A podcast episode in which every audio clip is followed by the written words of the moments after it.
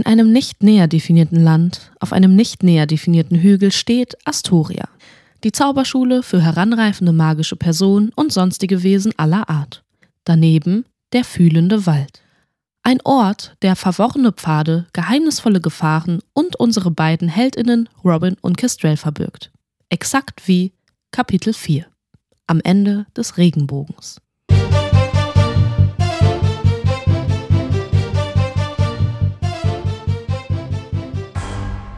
Den letzten Metern ihrer Reise waren Robin und Kestrel extrem vorsichtig und langsam. Wo sie einst wie Pinguin und Tigermutter wirkten, hatten sie sich nun in Faultiere verwandelt, die sich in Zeitlupe bewegten. Ihre Augen allerdings waren wach, wie von Lemuren, eine sehr merkwürdig aussehende Kreuzung. Die Bäume schunkelten sich nah aneinander, als wären sie auf einem Volksfest. Man könnte also meinen, der Wald wurde dichter. Soll ich etwas Licht machen? Hier sieht man ja nichts mehr und die Sonne geht auch langsam unter, sagte Robin besorgt. Gute Idee, Robin. Allerdings. Robin zückte ihren Zauberstab. Allerdings, zischte Kestrel, könnten wir den Kobold damit verschrecken. Lass uns erstmal die Situation auschecken. Ich habe heute echt keine große Lust mehr auf einen retardierenden Moment. Also Erregung konnte sich Robin noch merken. Aber retardierend sagte Kestrel doch nur, um Dem mit ihrem Intellekt zu provozieren. Ich bin ein Phönix, sagte Robin. Was? Fragte Kestrel. Ich wollte auch nur mal etwas sagen, das du nicht verstehst, gab Robin ihr zurück. Ich habe schon verstanden, was du gesagt hast, aber ich verstehe nicht, was du damit meinst. Tja, vielleicht erkläre ich es dir ja irgendwann, antwortete Robin genervt. Kestrel ignorierte sie. Wie sieht Pims eigentlich aus? fragte Robin und erinnerte sich nur an das unscharfe Bild, welches sich erst mit Annahme des Auftrages enthüllte. Ich dachte, du hast das Papier in der Hand gehalten, als ich den Auftrag für uns geklärt habe, antwortete eine gereizte Kestrel. Gehalten und dir zugeschaut. Ah, stöhnte Kestrel und deutete Robin an, das Papier nochmal rauszukramen. Du weißt es also auch nicht und zauberst einen Auffindungszauber. So, so, ärgerte Robin zurück. Kestrel verdrehte die Augen.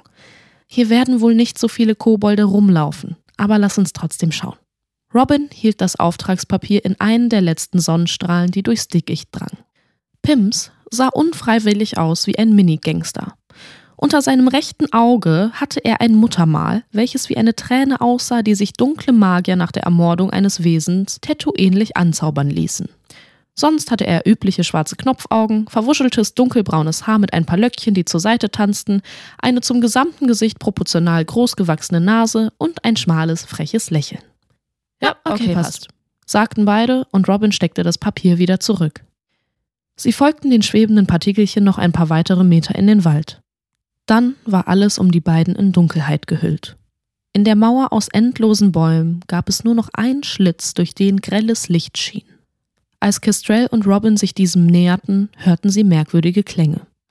Ein Summen aus mehreren Stimmen. Tenor, schätzte Robin. Sopran, meinte Kestrel. Beide schauten sich mit fragwürdigen Blicken an. Sie hatten die Fähigkeit, am Gesichtsausdruck der anderen Person ablesen zu können, was jene in dem aktuellen Moment dachte.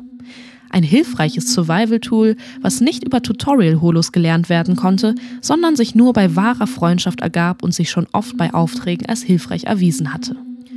Würde jedoch der Versuch unternommen werden, den Dialog in Laute zu übersetzen, so wäre er folgendermaßen abgelaufen. Kannst du etwas durch dieses grelle Licht erkennen? Nein, ich auch nicht. Oh, ich habe keine Lust auf noch mehr Stress. Vorhin war echt genug. Ja, voll. Warum immer wir? Naja, wir müssen wohl. Ich meine jetzt, wo wir sowieso hier sind. Ja, aber lass uns vorsichtig sein. Auf jeden Fall. Und keine Sorge. Ich habe Frau Magnus auf Hexenkugel Schnellwahl. Kestrel verstand nicht sofort, warum Robin in diesem Augenblick mit ihrem teuren Mantel prahlen musste, indem Day mit einer Hand auf das Innenfutter deutete, aber die Grundintention, dass sie diesen Job zu Ende bringen würden, wurde klar und deutlich kommuniziert, weshalb Kestrel den ersten Schritt durch den Schlitz wagte. Als sich Kestrels Augen an das Licht assimilierten, sah sie eine wunderschön gebogene, bunte Lichtsäule, die in den Himmel ragte. Ein Regenbogen. Vor Erstaunen klappten ihre Münder auf und sie stiegen zusammen in das Summen ein. Hier war alles harmonisch, friedlich und voller Glück. Robin spürte die Wärme und Liebe, die Day zu Hause nie gespürt hatte. Day erfuhr die wohltuende Kraft von Gemeinschaft und Solidarität Ein tiefes Verständnis für Geborgenheit machte sich in Dem breit und Kestrel war sie selbst, nur noch ruhiger und entspannter als sonst schon. Kestrel bewunderte die Strömung der Farben. Seicht ließ sie ihren Zauberstab sinken. Ihr Körper bewegte, ja, schunkelte mit den Bäumen des Waldes. Hm, stimmte sie mit ein. Robin war ähnlich eingenommen von dieser wundersamen Magie. Während Day summte, wanderte ihr Blick gelassen über die Weide. Sie sah süße, kleine Wesen singen, das Licht anbeten mit ihren kleinen Knopfaugen und den nicht proportional dazu passenden großen Nasen. Hm, Kobolde, dachte Robin. Kobolde. Klein. Geld. Kleingeld. Geld. Glück. Regenbogen.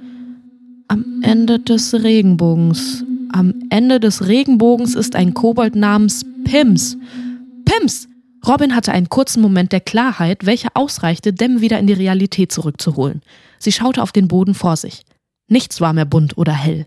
Kestrel und Day waren in eine Illusionsfalle getappt. Jetzt nur nicht wieder aufschauen, dachte sich Robin. Die imaginäre Welt wurde meist durch einen verfluchten Gegenstand aufrechterhalten, welcher sich im Blickradius befand. Day musste nüchtern bleiben und Kestrel aufwecken. Robin drehte sich um, sodass Day mit dem Rücken zur Regenbogenillusion stand. Langsam und mit Bedacht ging Day ein paar Schritte rückwärts. Gerade als Day ein Schild um sich herum zaubern wollte, durchzuckte ein Schmerz ihren ganzen Körper und Day erstarrte. Die Augen weit aufgerissen vor Schock. Day versuchte den Zauberstab aufzurichten, doch keine Chance. Irgendjemand oder irgendwas hatte Dem einen Fesselzauber auferlegt. Plötzlich wurde Day feucht. Nicht wegen des Fesselzaubers und auch nicht auf die intime Art und Weise, nein, die Luftfeuchtigkeit der Umgebung änderte sich schlagartig. Ein Geruch stieg Robin in die Nase, welcher Dem an das eine Mal erinnerte, als Kestrel die Wäsche in der Zaubertrommel vergessen hatte. Es roch nach etwas Schimmligem, Verfaultem. Nebelschwaden fingen an, sich um Robin zu bewegen. Etwas näherte sich. Day konnte nicht erkennen, was es war, aber es lief dem lauwarm den Rücken herunter. Dann flüsterte eine gebrochene Stimme, wahrscheinlich im Tenor. Er seid ihr. Und wie habt ihr mich gefunden? Ah! In die Rippen von Robin bohrten sich lange, modrige Fingernägel. Ah, ich glaube, du musst deine French Nails erneuern lassen. Das ist nicht mehr so hygienisch. Manchmal setzte Robin die Priorität, cool sein zu wollen, im falschen Moment ein. Als Dank für den naiven Spruch gab es einen weiteren Zentimeter kaputte French Nails in Robins Körper. Robin atmete schwer. Wir sind nur Studierende, ah, die ein paar Pilze für den Unterricht sammeln wollten. Die Hände zogen sich abrupt aus Robins Rippen. Ah. Hinter ihr erklang ein schrecklicher Singsang. So, so. In Sprüchen bist du gut, aber Lügen musst du noch lernen tief im Walden. Hm, aber bevor ich dich töte, sag mir, was für eine Art von Pilz habt ihr gesucht? das Wesen kicherte grausam. Töten? Robin war nicht bereit zu sterben. Day hatte doch gerade erst erfahren, dass sie sich in einen Phönix verwandeln konnte. Und außerdem fand Robin Sterben echt scheiße. Dann ist nichts mehr und alles ist schwarz und vielleicht wird Mensch noch als bewegtes Porträt von der Familie im Elternhaus aufgehängt, ohne irgendetwas erreicht zu haben, außer den Rekord in Treppensprints zu verteidigen. Robin brauchte Kestrel. Doch wie konnte Daisy zurückholen? Ah ja, der Pilz! log Robin offensichtlich und versuchte das Gespräch hinauszuzögern. Ich muss mich erinnern, ich habe eine Eselsbrücke gebaut. Kobolde! schrie Robin. Nichts passierte. Das undefinierbare Wesen johlte. Ein Wort macht keine Eselsbrücke. Daher auch Eselsbrücke, weil Esel auf Brücken laufen und Brücken mit Eseln gebaut werden.